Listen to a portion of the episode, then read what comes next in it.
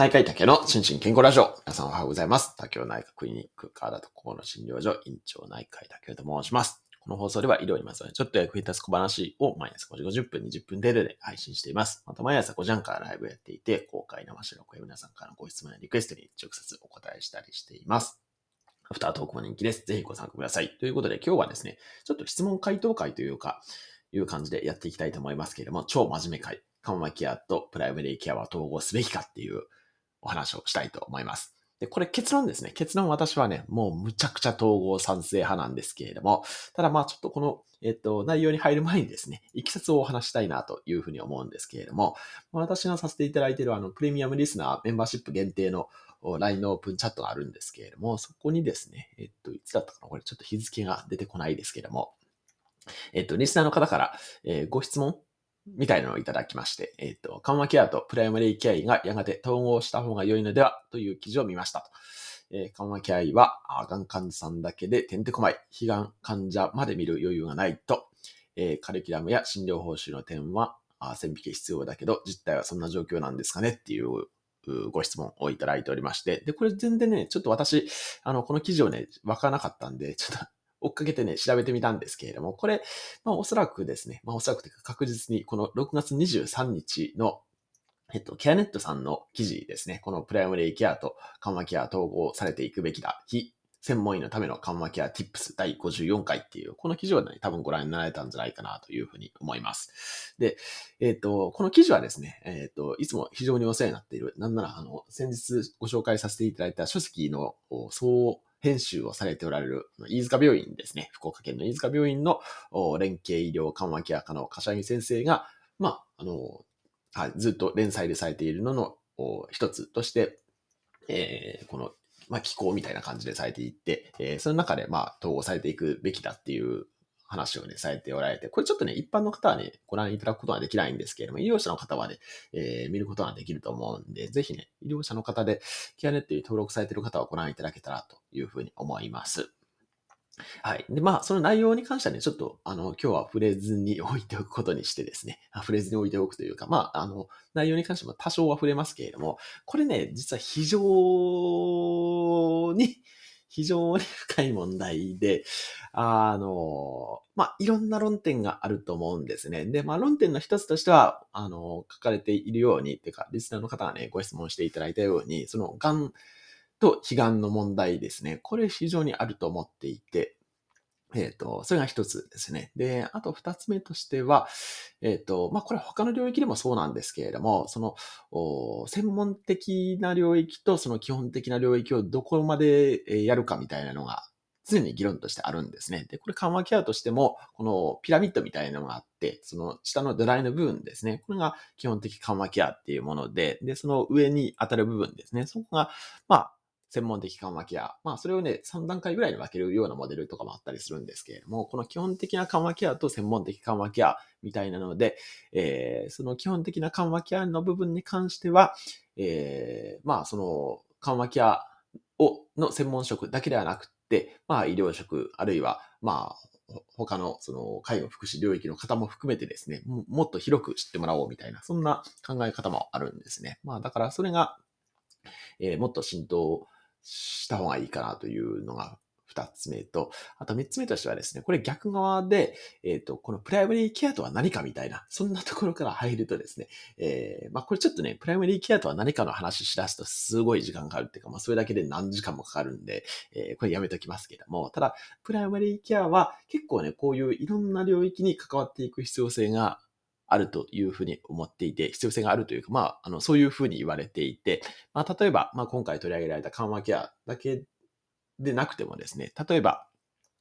えっ、と、精神心理の領域ですね。まあ、そもそもプライマリーケア自体が、あの、BPS モデルっていう生物心理社会モデル、これを重要視するので、まあ、その中で、まあ、心理とか行動面ですね、へのアプローチっていうのは欠かせないだろうっていうことで、そこら辺を、お比較的専門とするプライマリーケアの先生方もいらっしゃったりしますし、あとは、えっ、と、何ですか。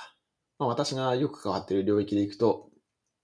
えーリハビリですね。リハビリも結構ね、プライムレイ系連合学会の中でもね、えーここ5年ぐらいかな。まあ結構熱心にね、セッションとかもやっておられて、えーそのリハビリとの統合ですね。これリハビリテーションも、まあさっきのその基本的緩和ケアと専門的緩和ケアの概念と同じで、まあかなり、えっ、ー、と、リハビリテーションの思想自体はもうすべての医療者が持っておくべきと、私もね、あの以前リハビリの病院にいたんですごい感じたんですけれども、なので、えっ、ー、と、プライマリーケアが、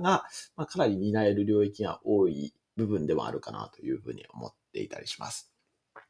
はい。っていう感じでですね。まあ、いろんな視点からこの、おプライベリーケア医が担うべき役割とかですね。あと他の領域との統合っていうのは、まあ、これから考えていくべきだろうと思うんですけれども、だろうと思うんですけれども、まあ、そこにね、一番大きく、ネックとして、あのはい、あるのが、やっぱりね、教育制度とかですね、この医療制度の問題ですね。これがね、非常に大きいかなというふうに思います。で、特にですね、これ以前、どっか別なところでもお話しましたけれども、あ、サラ先生とのコラボかなのところでもお話しましたけれども、やっぱりね、あの、イギリスはですね、このプライマリーケアはすごいね、浸透していてっていうか、まあ、日本だけと言ったらちょっと語弊がありますけれど、日本はね、えー、すごいこう、専門特化の教育とかですね、あの医療システムになってるんですね。というのは、えっ、ー、と、例えば大学病院とか、まあ大学病院じゃなくても、あの、総合病院とかでも必ず縦割りになってるじゃないですか。えー、まあもちろん内科と外科は分かれてますし、内科の中でも、例えば腎臓内科とか消化器内科とか循環器内科とかですね、もう非常に細分化されていて、で、各々にスペシャリストがいるっていう、その専門家ですね、がいるっていうような、そんな感じのこう、枠組みになってしまってるんですよね。で、まあ、あの、医療自体も全部、こう、フリーアクセス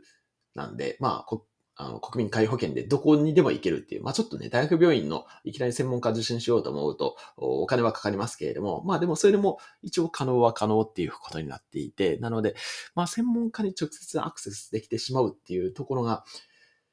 まあ良くもあり悪くもあるっていう感じなんですね。で、これが、まあイギリスの場合には必ずその、えっ、と GP っていうあの、その、いわゆる家庭医ですね、みたいなところを経ないと、その専門家に受診できないっていうような、そんな感じになっているので、その、まあ、そもそも医者の、何割だったか忘れましたが、かなりの数が、あの、その、いわゆる家庭医的なポジションにいらっしゃるんですね。なんですけれども、日本はまだそういった家庭医とか、あの、総合診療医の先生っていうのがね、まだまだむちゃくちゃ少ないんですよね。はい。なので、まあ、どちらかというと、その専門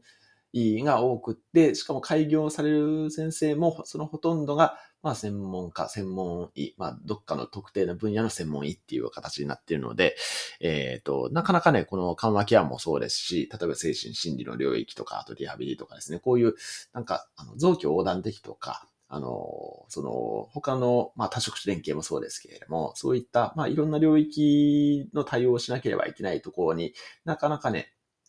あの、注意が向いていないっていう部分があったりします。はい。っていう感じですね。ただまあ、そうは言ってもですね、まあ最近のその、まあ若い先生とかですね、まあ私以下ぐらいの世代は結構ね、その、このプライマリーケアに関する意識も高いですし、あとは総合診療専門医っていう制度もね、始まって、えー、何年だ ?5 年 ?6 年かな？経ちますので、そこら辺が、まあ徐々にね、浸透していけばいいかなというふうに思いますし、あとは、あの、医療を受ける側ですね。あの、これ我々だけがそういうふうになってもしょうがなくって、やっぱり医療を受ける側もそういうような、あの、総合診療医とか家庭医療とかですね、そういうところ、そういうポジションがあるんだっていうことを認識していただいて、えー、そういう人たちが、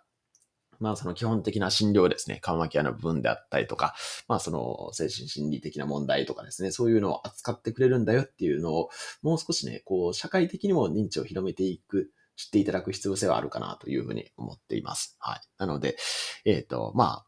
いろいろ話しましたけれども、まあ、結論としてはですね、このプライマリーケアと緩和ケア統合されていくべきで、もう私は超大先生なんですけれども、ただ、まあ、そこに至るまでにはまだまだだいぶハードルは高いかなというふうな気がしています。はい。ということで、声でお返事させていただきました。ということで、今日も幸せな一日でありますように、お相手は内科医の竹でした。興味津々。